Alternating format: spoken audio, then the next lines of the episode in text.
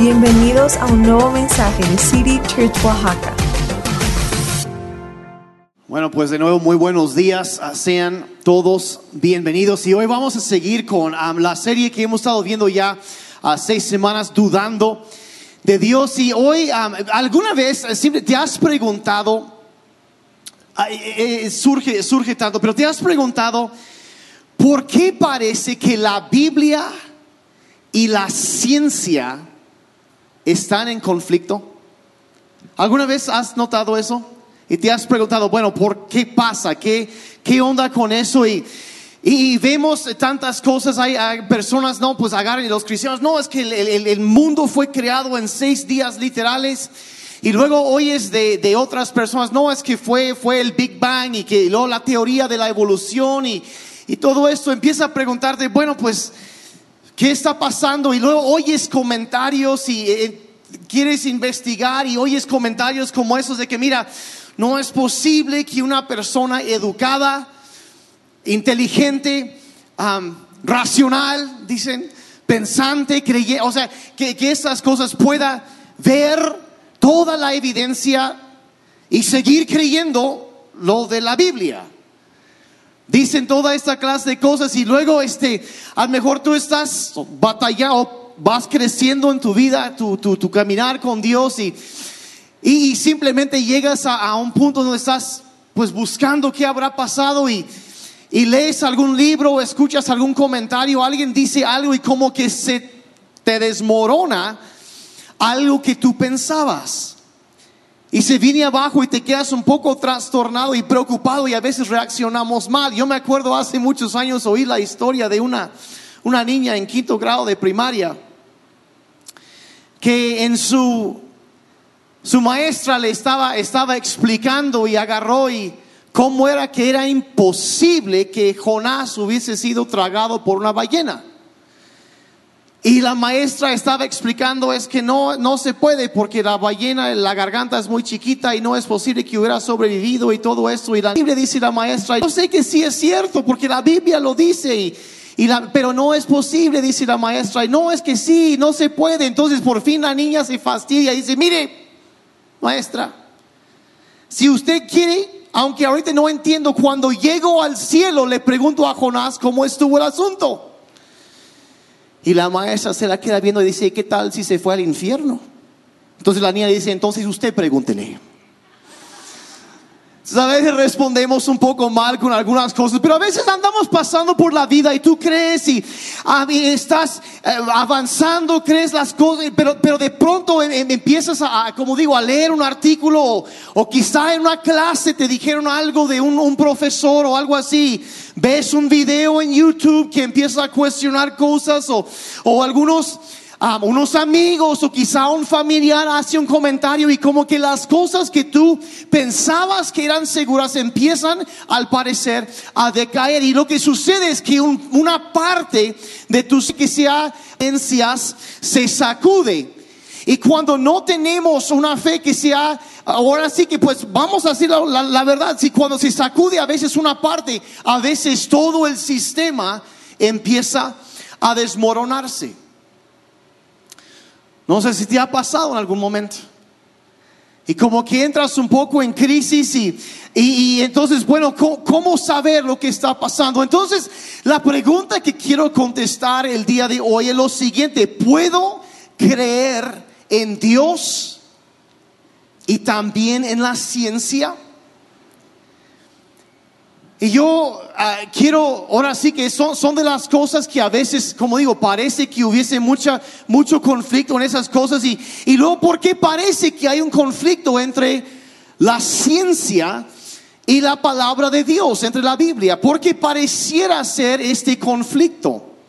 Porque nos preguntamos, bueno, si esto es, si la Biblia es la verdad y parece que otra cosa es verdad y parece que no coincide, no es posible que ambas cosas sean ciertas. Entonces empezamos a cuestionar. Entonces ah, quiero dar algunos, algunas razones por qué, que- por qué a veces parece estar en conflicto. Y el primero de esto es que a veces hay algunos que ven la relación entre la Biblia y la ciencia como competencia en lugar de estar en cooperación. Ven, piensan que hay competencia entre esas dos cosas. Y lo dije ahorita cuando dice el, conflicto entre la Biblia y la ciencia, cuando realmente muchos lo, lo perciben así, muchos quieren verlo así, pero quiero llevarte un poco a través de la historia para que veas una perspectiva, lo que la perspectiva cristiana ha sido esto. Y aproximadamente 400 años después de Cristo vivió un hombre llamado Agustín, ah, conocido como San Agustín de Hipona. No sé si algún momento han oído hablar de él. Pero San Agustín fue a lo que muchos consideran ser el teólogo que después del apóstol Pablo, Agustín probablemente es el teólogo que más ha influenciado el cristianismo. Más que Tomás de Aquino, por ejemplo, en la Suma Teológica, la dogma católica, todo esto más que Juan Calvino, mucho más, o sea, muchos de ellos, Lutero, todos esos, Erasmo, tomaron ideas de San Agustín.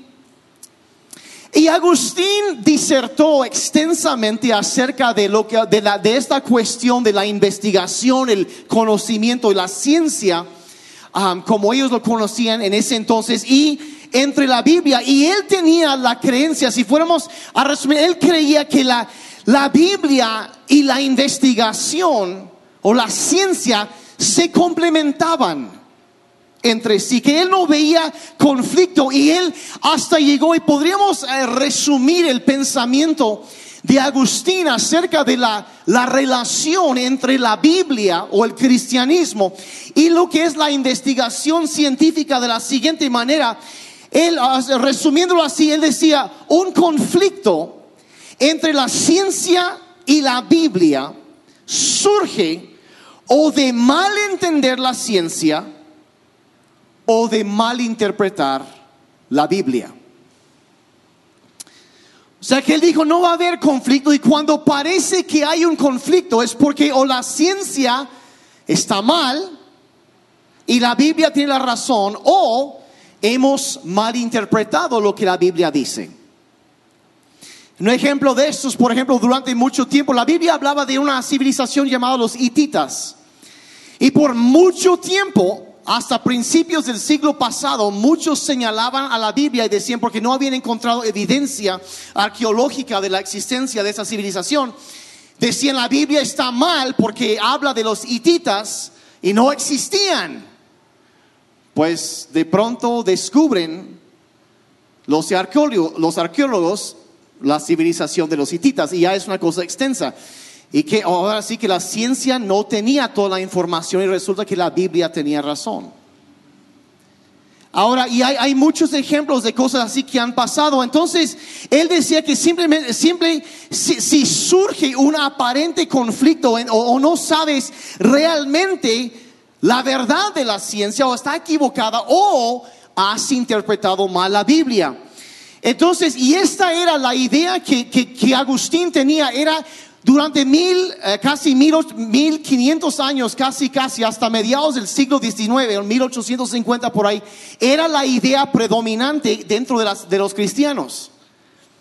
Era la idea, o sea, y eso fue de hecho el origen de la investigación científica. Si remontas a hombres como Locke, como Isaac Newton, como eh, eh, tantas cosas, ellos eran cristianos que creían en un universo ordenado, que Dios había establecido ciertas leyes, y entonces en base a ese orden que Dios había creado, entonces ellos podían investigar y aprender acerca de la creación de Dios.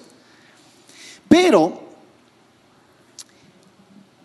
Hubo muchísimos, entonces empieza a haber mucho descubrimiento, mucho entendimiento y hasta mediados del siglo XIX, 1850 por ahí, donde sucede la, la, una, la explosión teológica, eh, perdón, la explosión de, ah, de, descubrimiento, el renacimiento un poco antes de eso y todas las ideas, la, la, iluminación, todo esto, y empieza a haber mucho descubrimiento científico de qué está pasando detrás de muchas cosas. Entonces, y lo hemos visto también, por ejemplo, la explosión tecnológica en nuestra vida. Si yo me acuerdo cuando yo era niño, yo sé que me voy a fechar con esto, pero no había internet. Y algunos no saben ni cómo sería eso, algunos no saben ni cómo sería vivir sin una- un teléfono de pantalla táctil. Les das un teléfono esos de, de- de- que, que- que- gira y dice, pues, ¿qué es esto? No, o sea, yo- las cosas han cambiado muchísimo y entre todo este descubrimiento, la gente, debido a los avances científicos que hubo a mediados del siglo XIX, la gente empezó a pensar, bueno, si la ciencia pueden vacunas que pueden prevenir enfermedades y hay esto y tantas cosas, llegaron algunos a pensar, ah, pues la ciencia puede explicar todo. Puede explicar todo. Y, y, y entonces lo que sucede con algunos cristianos oyeron eso y empezaron a sentir, ok, bueno, eso es un problema porque nosotros no creemos que la ciencia puede explicar todo y, y se sintieron amenazados y tomaron la ciencia como un ataque en contra de su fe. Ahora surge un problema porque cuando hay una competencia, siempre tiene que haber un ganador y también un, un perdedor. Entonces todo empezaron a ver las cosas, eso sí, bueno, sí, y algunos, algunos empezaban a decir, no, es que, es que, y algunos que eran ateos empiezan a atacar la Biblia y bueno, se pone defensiva y contraatacamos y se vuelve una, todo un embrollo y, y, y luego algunos no, pues si la ciencia gana, entonces la Biblia tiene que perder. Y otros no, si la Biblia gana, la ciencia está mal. Y todo esto sigue y sigue y sigue, pero yo quisiera lanzarles una pregunta, una reflexión ahorita. Y es lo siguiente, ¿qué tal si la, la relación entre la ciencia y la Biblia no debe ser algo competitivo? ¿Qué tal si no debe ser algo competitivo? ¿Qué tal si en lugar de eso debería ser algo cooperativo?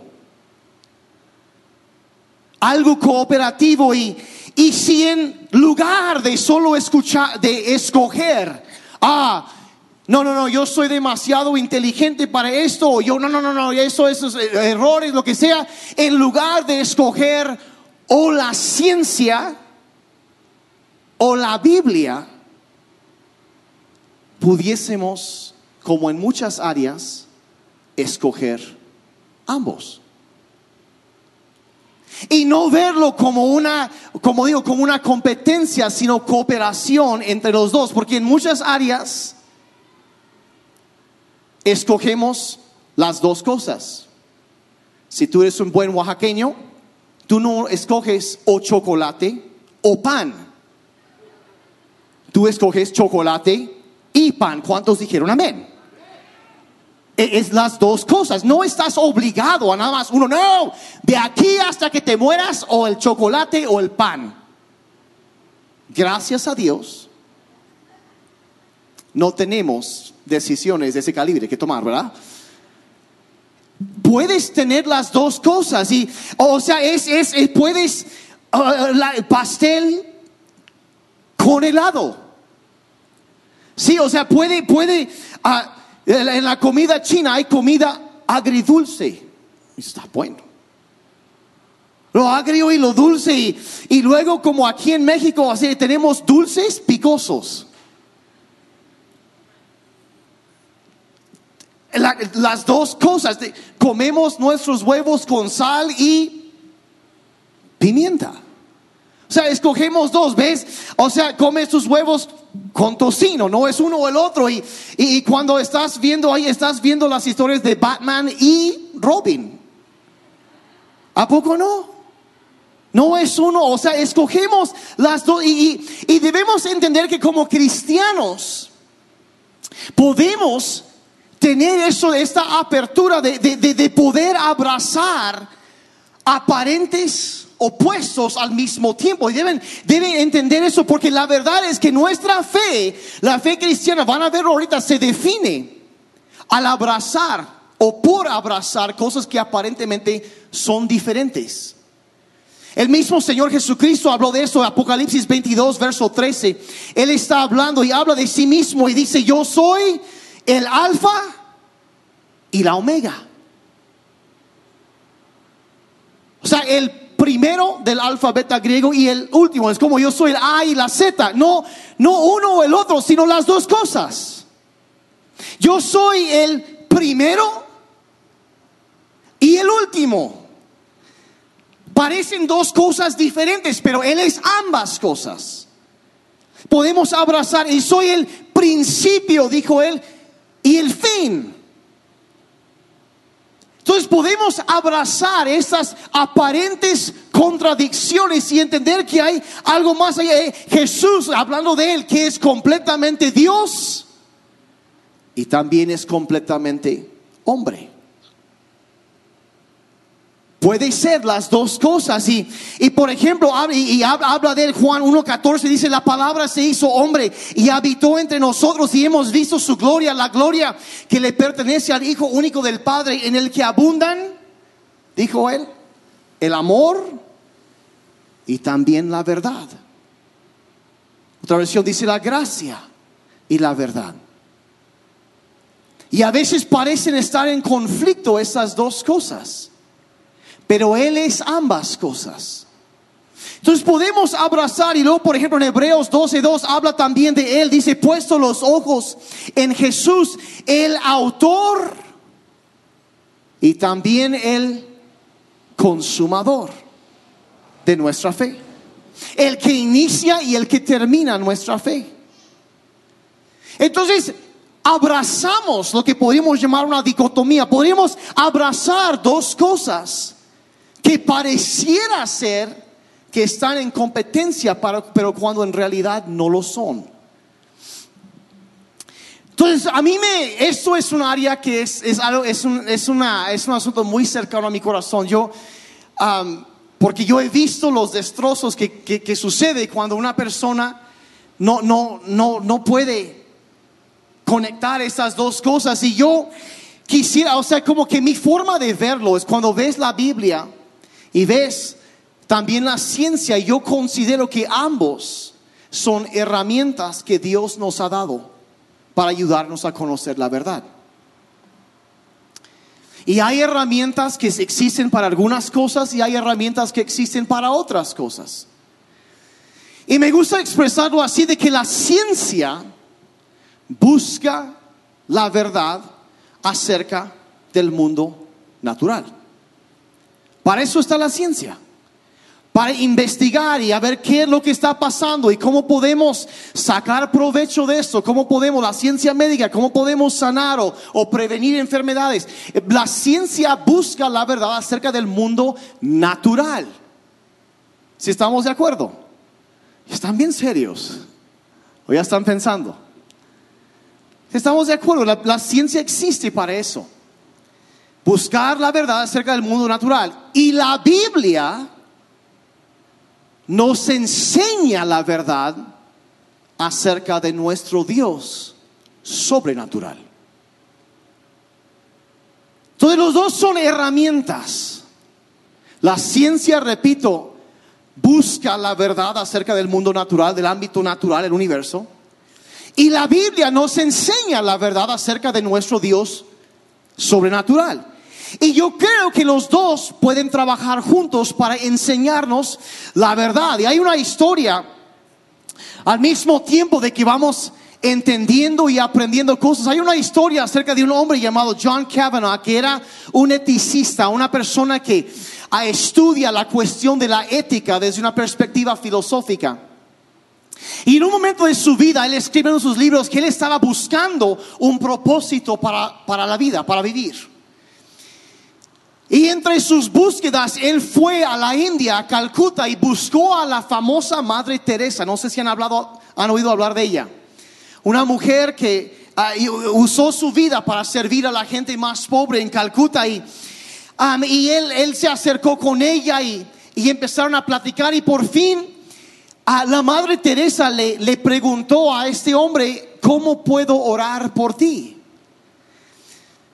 Y Kavanaugh se quedó pensando y dijo, pues yo quiero tener claridad. Quiero tener claridad. Quiero, dice, parece que tú tienes claridad en lo que haces y yo quiero saber qué es Quiero tener claridad acerca de lo que debo hacer. Y la Madre Teresa le contestó, dijo, no voy a orar por eso. Pero no voy a orar por eso. Y empezó a hablar, dice, la, la claridad es la última cosa a la que te aferras, pero que tienes que soltar. Y él dice, pero tú tienes claridad. O sea, parece que tú tienes, entiendes lo que estás haciendo y por qué haces todo esto. Y, y ella respondió lo siguiente, le dijo, le dijo, tú, dice, nunca he tenido claridad. Lo único que siempre he tenido es confianza en Dios. Así que oraré para que puedas confiar en Dios. Ahora, el reto que tenemos, a eso suena un poco como que, bueno, ¿qué pasa entonces? Bueno, el reto es que cuando nosotros como creyentes pensamos que el cristianismo significa tener todas las respuestas para toda la vida, en lugar de reconocer que requiere de fe y de confianza en Jesús, y pensamos que tenemos que tener total seguridad de todo, si viene alguna cosa y o pensar que es sabemos todo y nunca habrá ninguna ninguna pregunta nada así, cuando en realidad estamos basando sobre la verdad, estamos preparándonos para que se desmorone lo que estamos creyendo, porque nunca en ningún momento dice la Biblia que vamos a saber todo. En esta vida no va a suceder y, y, lo que sucede es que tenemos nuestras ideas y pensamientos acerca de Dios, pero cuando sucede algo, viene algo, un comentario, algo que no entendemos, y alguna de nuestras ideas acerca de Dios llega a ser retada, a veces se desmorona. Y yo eh, mire, a veces a, muchos nos ha, pasado. Yo les he comentado de, los momentos cuando, por ejemplo, personas a mí me, hicieron preguntas acerca de cuestiones de moralidad y estas cosas. Y yo no sabía cómo contestar. Y en un momento fue un golpe muy fuerte a mi fe. Y me empezaban a preguntar, bueno, pues ¿cómo va a funcionar esto? Y cuando empecé a descubrir, entonces ya mi fe se fue madurando, se fue profundizando y fue, fue, fue creciendo. Y ahora, entonces lo que quiero hacer ahorita es entender, o sea, decir como decía la Madre Teresa, que a veces hay algunas cosas que no vamos a entender. Y lo que quiero que quede claro es, creo a través de toda esta, esta serie hemos hablado de esto, que simplemente que va, va a haber preguntas. Es normal. Es normal y, aquí es más, lo voy a llevar un paso más aquí. No, nadie se me asuste, ahorita aterrizo esto. Pero a veces me pregunto, si no deberíamos a veces ser un poquito más científicos en cuanto a nuestra fe. Ahora, ¿qué me refiero con eso? No sé cuántos de ustedes se acuerdan mejor en quinto o sexto de primaria cuando se habló de un, algo que se llama el método científico. ¿Han oído hablar de eso? Del proceso de encontrar respuestas donde, donde ah, planteas una pregunta. No sé, ¿por qué se prende un foco? ¿No?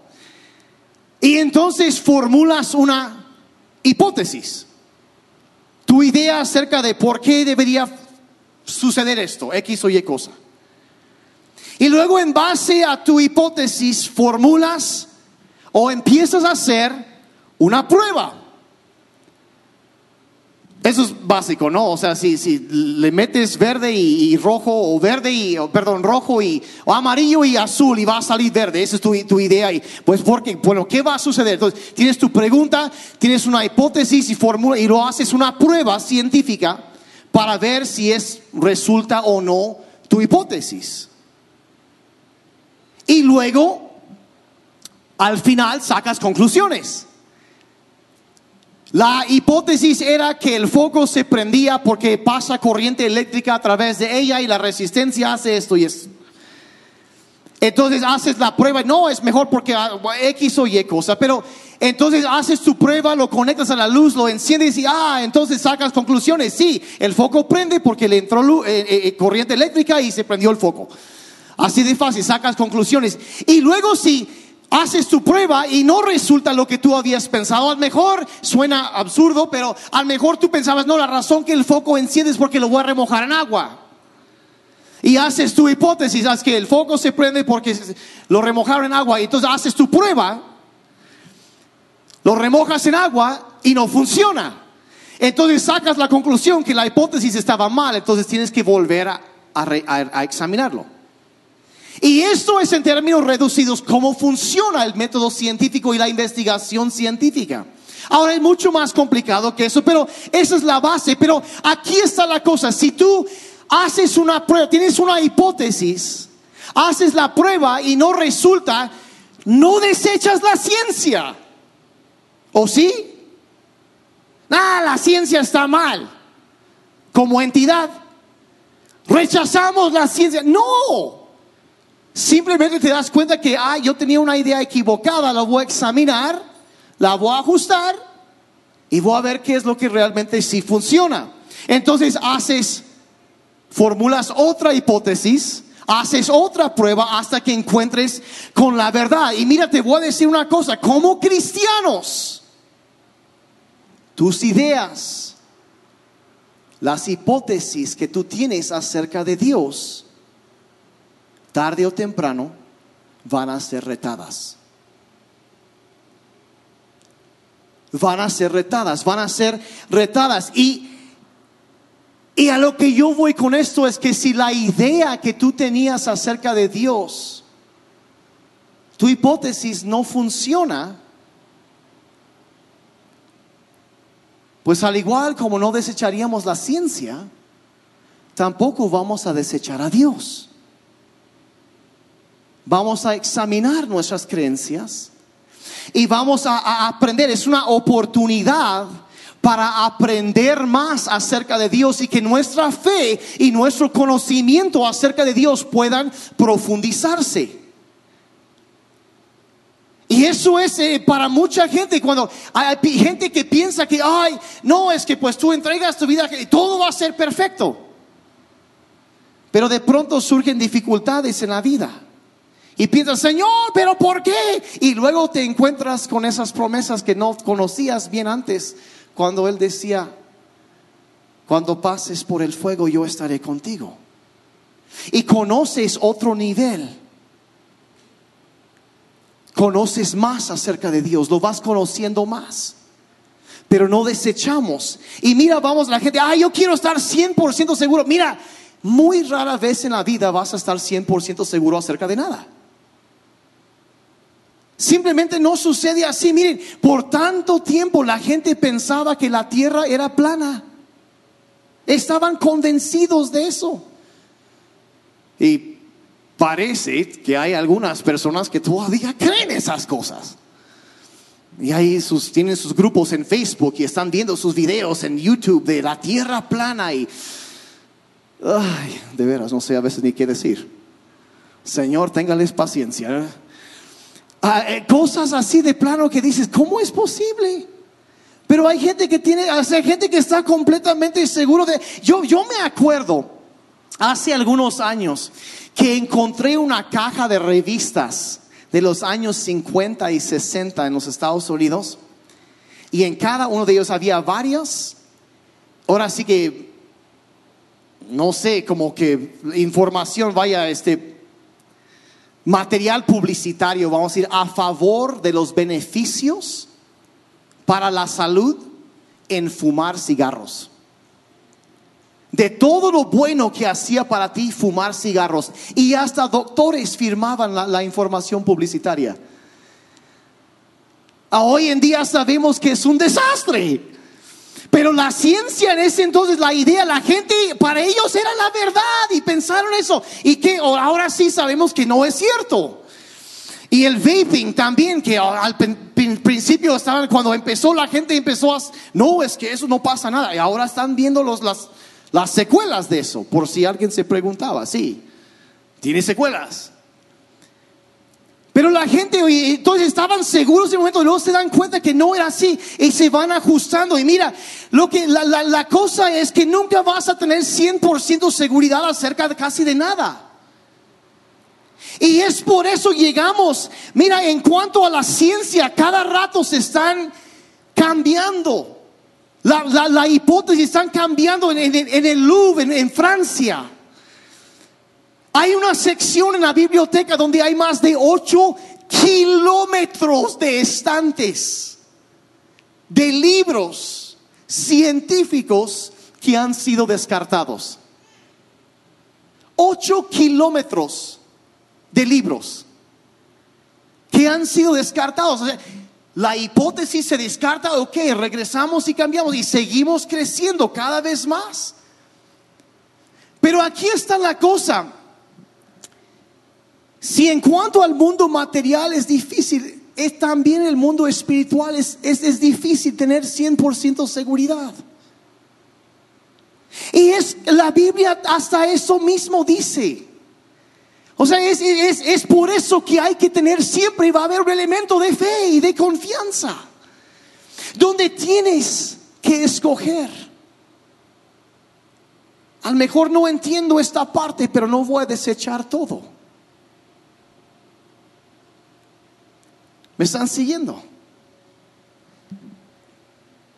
No tienes que saber cada respuesta a cada pregunta para confiar en Jesús. Siempre requerirá fe. No importa cuánto conocimiento tengas acerca de Dios, siempre habrá algo que tú tienes que entender que nunca vas a lograr entender todo y siempre vas a tener que escoger ejercer fe en Él. Es, es parte de por qué. Y la Biblia misma dice que sin fe es imposible agradar a Dios. Entonces, en el tiempo que queda, con eso ya voy a terminar, voy a examinar muy rápidamente tres conceptos, algo así nomás, donde podemos aprender tanto de la ciencia como de la Biblia y hacer que nuestra fe se profundice. Así como la intro, entonces voy, voy muy rápidamente con eso. Quiero pedir que consideres tres cosas muy rápidamente. Lo primero, hablando de la ciencia y también de la fe, considera el inicio de todo el inicio del universo. Y no hay mejor lugar para ver en dónde la Biblia y la ciencia trabajan juntos que en el primer versículo de la Biblia, que dice, en el principio, Dios creó los cielos y la tierra. Y esto es, miren, más hace 3.500 años más o menos la Biblia declara lo que la ciencia apenas ha llegado a confirmar, que es que el universo tuvo un inicio. El universo tuvo un inicio. Ahora, ¿por qué es tan importante este dato? Que hubo un inicio al universo. O sea, ellos pensaron por mucho tiempo antes, muchos científicos ateos pensaban que el universo era eterno, que nunca había tenido un inicio, que siempre ha estado. Pero la ciencia hoy en día, la cosmología ha demostrado sin lugar a dudas que el universo tuvo inicio. Ahora, ¿por qué es tan importante esto? Porque si el universo tuvo inicio, tuvo que tener un iniciador. Es tan sencillo. Que antes de que existiera la materia, algo tuvo que moverse y hacer que eso apareciera. Los cosmólogos han definido, bueno, cómo fue que sucedió el Big Bang, la, explosión que inició la, la aparición de materia, todo eso, pero no saben qué fue lo que lo causó. Y a esto regresamos, la cuestión de que tiene que haber, si hubo un inicio, tuvo que haber un iniciador, alguien que estuvo antes, fuera del universo, una causa primaria, algo antes de, fuera del universo, quien causó, quien hizo que el universo existiera. Y como cristianos, creemos que ese fue Dios, quien dijo que sea, y así fue. Ahora, ah, y es, digo, es, es, es importantísimo esto porque la ciencia confirma lo que la Biblia dijo hace más de tres mil años. En el principio Dios creó los cielos y la tierra. No explica exactamente por qué, pero tienes que considerar el origen del universo. Porque si no existía nada antes, nada no podía actuar.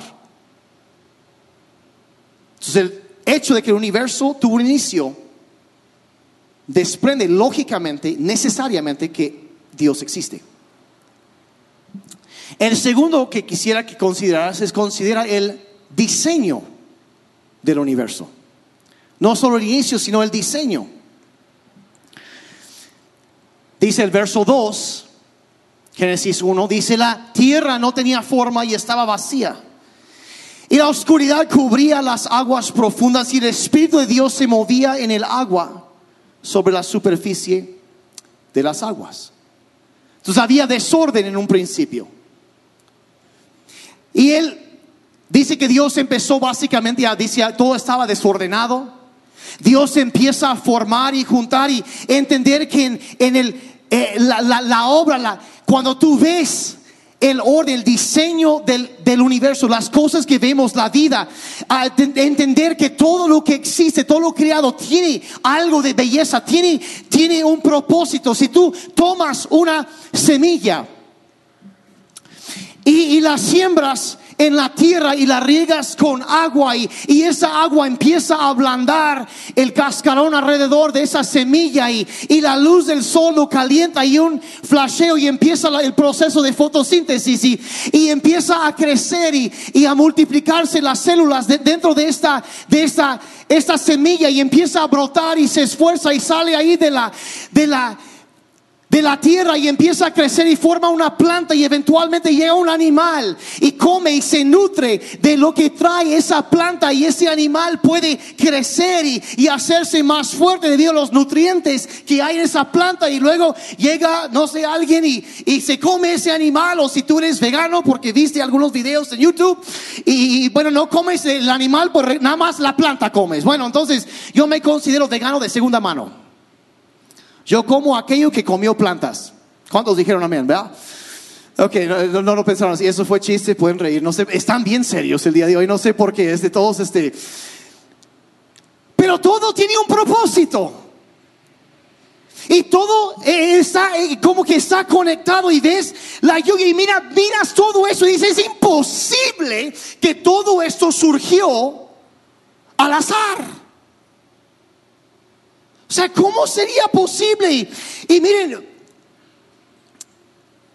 hay estudios científicos que, que, dicen que aproximadamente son lo que llaman, alrededor de unos 150, lo que llaman constantes astronómicos, que tienen que coincidir y existir así tal cual están para que la vida pueda seguir los constantes astronómicos. Y es de, que si la Tierra estuviera inclinada una fracción, una fracción de un grado más en su eje, todos moriríamos. Si la Tierra estuviera 10%, perdón, punto, bueno, 10% de un por ciento, estamos hablando de punto 001 de probabilidades. Si estuviera esa pequeña diferencia más cerca o más lejos del sol, todos moriríamos, o por frío o por calor. Y la lista sigue, si, el constante gravitacional se variara en menos de igual 0.001%, todos moriríamos. Y son alrededor, o sea, no hay tiempo ni para entrar en esto, puedo señalar información acerca de esto, pero, o sea, tres décimos de un por ciento de la distancia del Sol, todos moriríamos. O sea, una tras otra, y son como 150, y un científico ateo llamado Richard Pembrose calculó, un ateo, calculó las probabilidades de que todo eso estuviese, o sea, que sucediera al azar.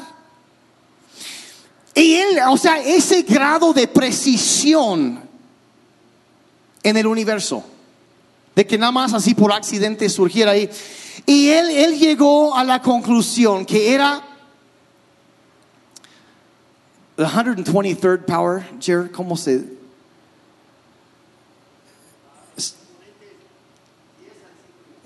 Ok, el exponente 10 al 123. Pero en este caso sería, el exponente es 10 mil millones por 10 al 123. Lo cual lo explicaron de esto. Si tú fueras a escribir ese número, los ceros llegarían de un lado de esta galaxia hasta el otro lado. Uno en esas probabilidades. Y dijo, es más probable que te vayas a la tienda y te compres tu tarjetita de lotería. Le raspas y a la primera le sacas el premio gordo. Y esto se repite diez mil veces sin fallar. Y después de cada uno que ganas, te cae un rayo. Diez mil veces. Esas son las probabilidades de que este universo surgió al azar. Es, es, es, es imposible. Christopher Hitchens, que algunos a lo mejor han oído su nombre, que murió hace como 10 años, un ateo muy famoso, dijo él, eh, él accedió, dijo que esto, la cuestión de la afinación exacta del universo, era para él, en sus palabras, el argumento más fuerte que existe a favor de la existencia de Dios. Y en ese tiempo, hace tantos años atrás, el salmista dijo, Salmo 19, 1 y 2, los cielos proclaman la gloria de Dios y el firmamento despliega la destreza de sus manos. Día tras día no cesan de hablar y noche tras noche lo dan a conocer. Hablan de la gloria de Dios. Entonces, es otro, otra muestra de la ciencia confirmando, trabajando de la mano con la palabra de Dios, que sí muestran la gloria de un creador, de un diseñador.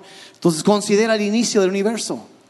Considera también la precisión, el diseño del universo. Y número tres, de eso ya terminó. Considera también la resurrección de Jesucristo.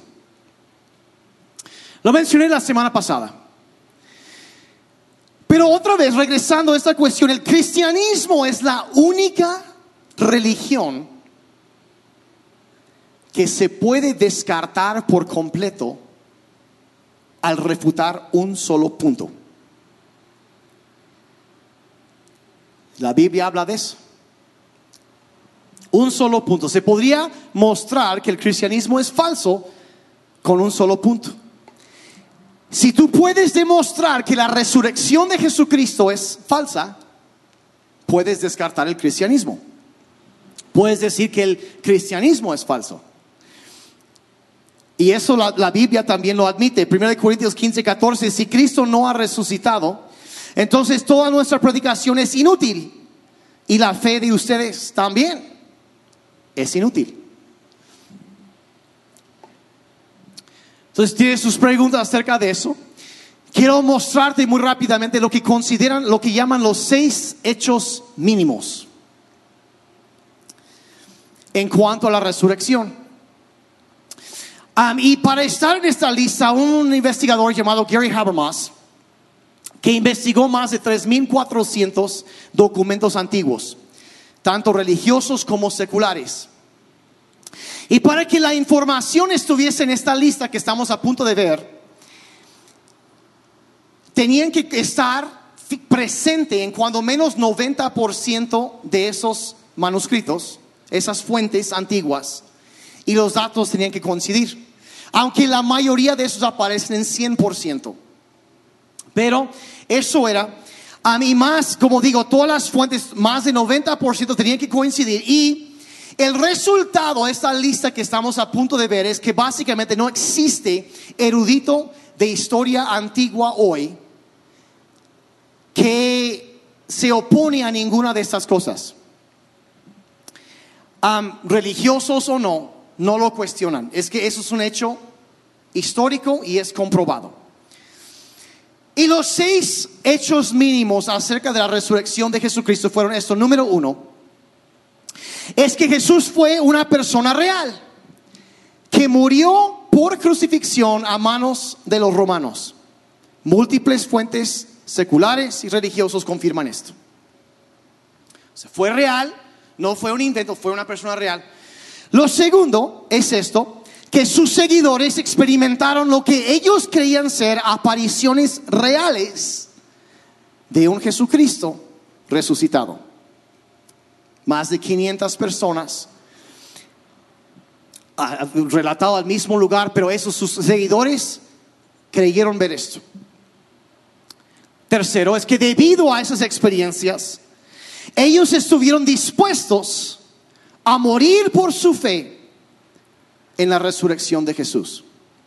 La semana pasada mencioné cómo fue que de los once apóstoles, todos, o sea, todos menos Judas, diez de ellos fueron mártires.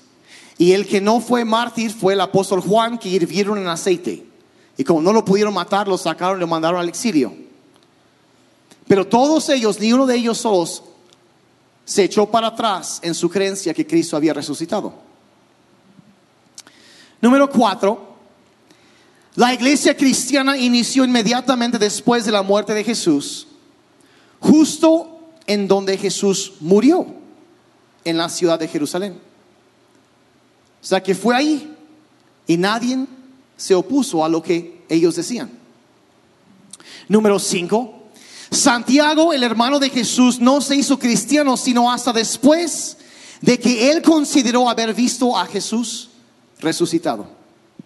Él llegó a ser el líder de la iglesia, pero no fue hasta después de haberlo visto resucitado.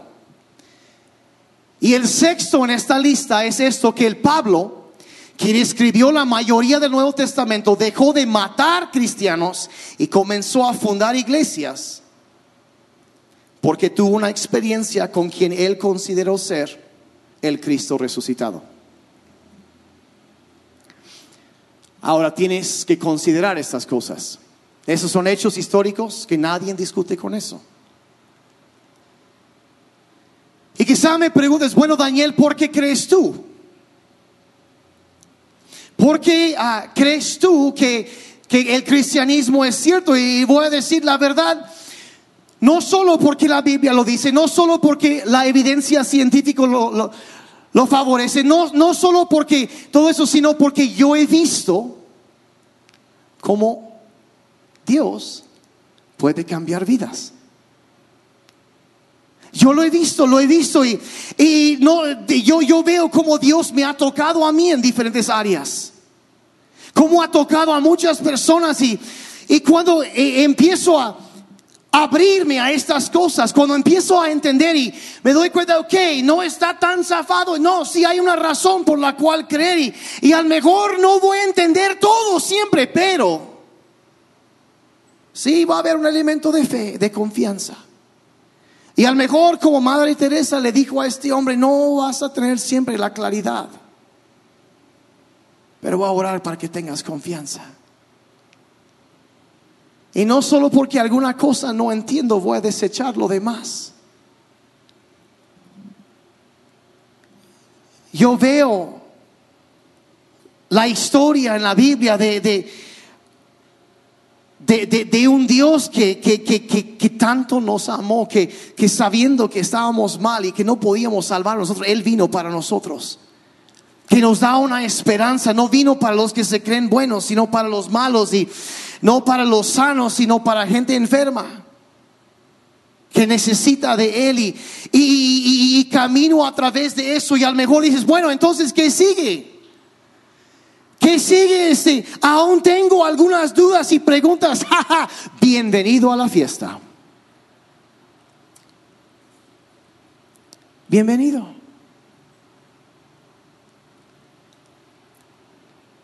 Bienvenido, bienvenido a, o sea, y sí, va a haber preguntas y así será.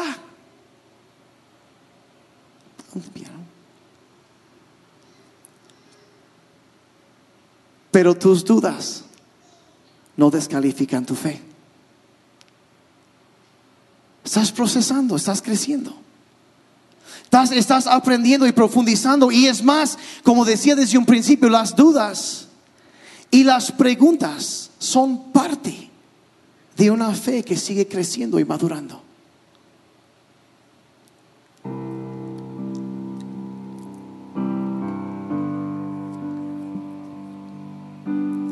Y mira, como decía también, yo sé que eh, hay, hay, de que hay preguntas, hay, hay, hay lugar donde podemos ir para esas cosas y hay espacio para todo eso, pero voy a decir una cosa, el mundo, y recuerdo regresando a esto, lo he dicho antes, el mundo no nos va a conocer por las respuestas que podemos dar, aunque las hay, las hay no va a conocer por eh, la destreza en debates, por defender, por aquí no. La Biblia dice que el mundo nos va a conocer por el amor que hay en nosotros. Y esa es la cosa, cuando personas con tantas situaciones en sus vidas, tantos problemas, tantas áreas, donde llegamos y entendemos que, y empezamos a conocer el amor de Dios, y luego un día ese amor empieza a cambiar nuestras vidas. Eso es lo que el mundo va a conocer entre nosotros. Es lo que va a conocer entre nosotros. Y entonces yo te reto, mira, sigue pensando. Sigue siendo inteligente, sigue haciendo preguntas y en, en algún momento vas a tener que poner tu fe en algo. Y yo, yo, la verdad, yo puse mi fe en Jesucristo. Todavía no entiendo todo. Voy creciendo.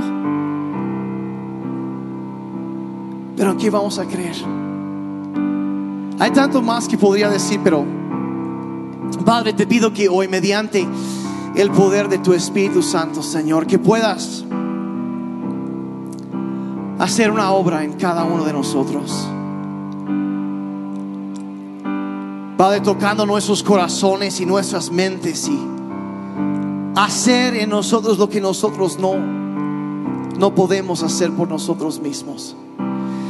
Y no sé si ahí con todos los ojos cerrados, yo quisiera preguntarte, ¿cuántos de ustedes dirán, yo pues yo, yo, yo soy seguidor de Jesús, pero yo quisiera profundizar más? Yo quisiera crecer más en mi fe.